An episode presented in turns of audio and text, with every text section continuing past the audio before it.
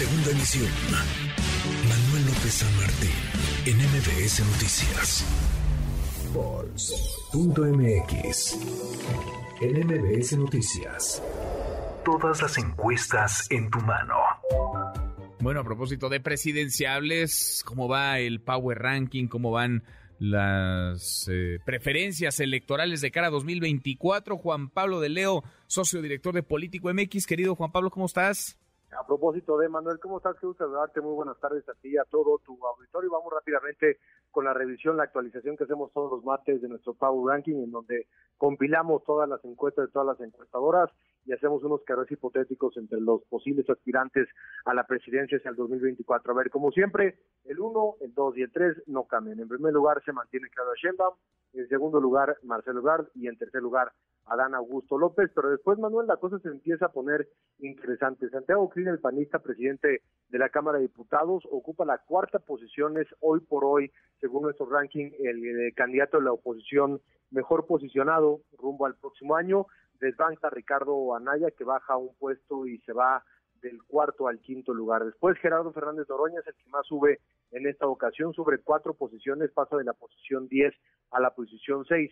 Mauricio Villa, el gobernador de Yucatán, pasa de la posición 6 a la posición 7, baja un lugar. Luis Donaldo Colosio se mantiene en el octavo lugar.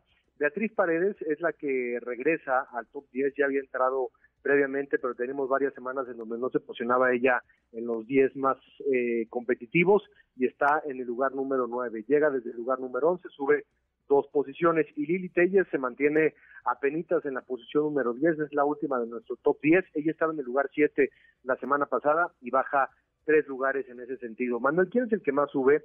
Gustavo de Hoyo sube 31 posiciones, pasa del lugar número 51 al lugar número 20. Esto sucede porque lo habían estado midiendo hace varios meses, incluso te diría años, y él se había salido de la conversación y mientras a ti no te midan las encuestadoras, pues claramente vas bajando en el ranking.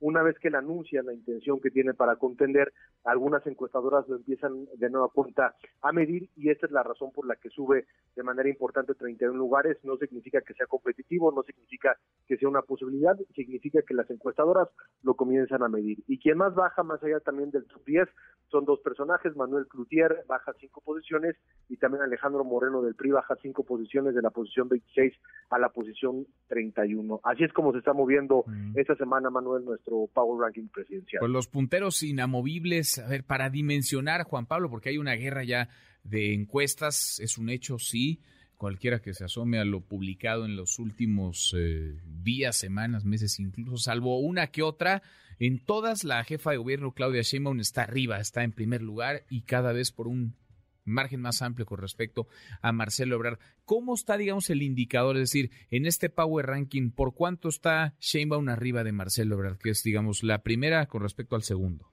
Tienes toda la razón, incluso lo, hemos comentado hace un par de semanas, nuestro índice es fundamental porque lo que nosotros hacemos, Manuel, es ponderar las encuestas, es decir, una encuesta, una encuestadora que no tiene buena reputación y que saca una encuesta de 200 personas telefónicas no tiene el mismo peso en nuestro Power Ranking que si tiene, por ejemplo, una encuestadora seria de buena reputación, que tiene una encuesta presencial de 2.000 o de 1.000 eh, levantamientos. Entonces, claro, esa ponderación vale cada, para cada una de esas encuestas. Ahora, la última vez que platicamos, Marcelo Verde estaba en los 400 del índice. Hoy eh, Claudia Sheinbaum tiene un índice de 447 puntos, que es nuestro máximo índice, para que se vea una idea. El máximo índice son 447 y el mínimo es 1.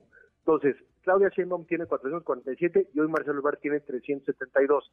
Y esto apela un poco lo que estás diciendo. La distancia entre Marcelo y Claudia se está ampliando. La semana pasada Marcelo sí estaba en los 400, no me acuerdo, eran 410, 420 en el índice y estaba más cercano a Claudia. Esta semana se dispara la distancia de Claudia Sheinbaum y Marcelo Ebrard mm. de 40, 447 a 372. Estamos hablando más o menos de 70 puntos de diferencia en el índice. Adán Augusto López está en 264 puntos y de ahí le sigue Santiago Krill con 197 puntos. Es decir, la distancia entre Claudia Sheinbaum y Marcelo Ebrard, lejos de decrecer, se está incrementando.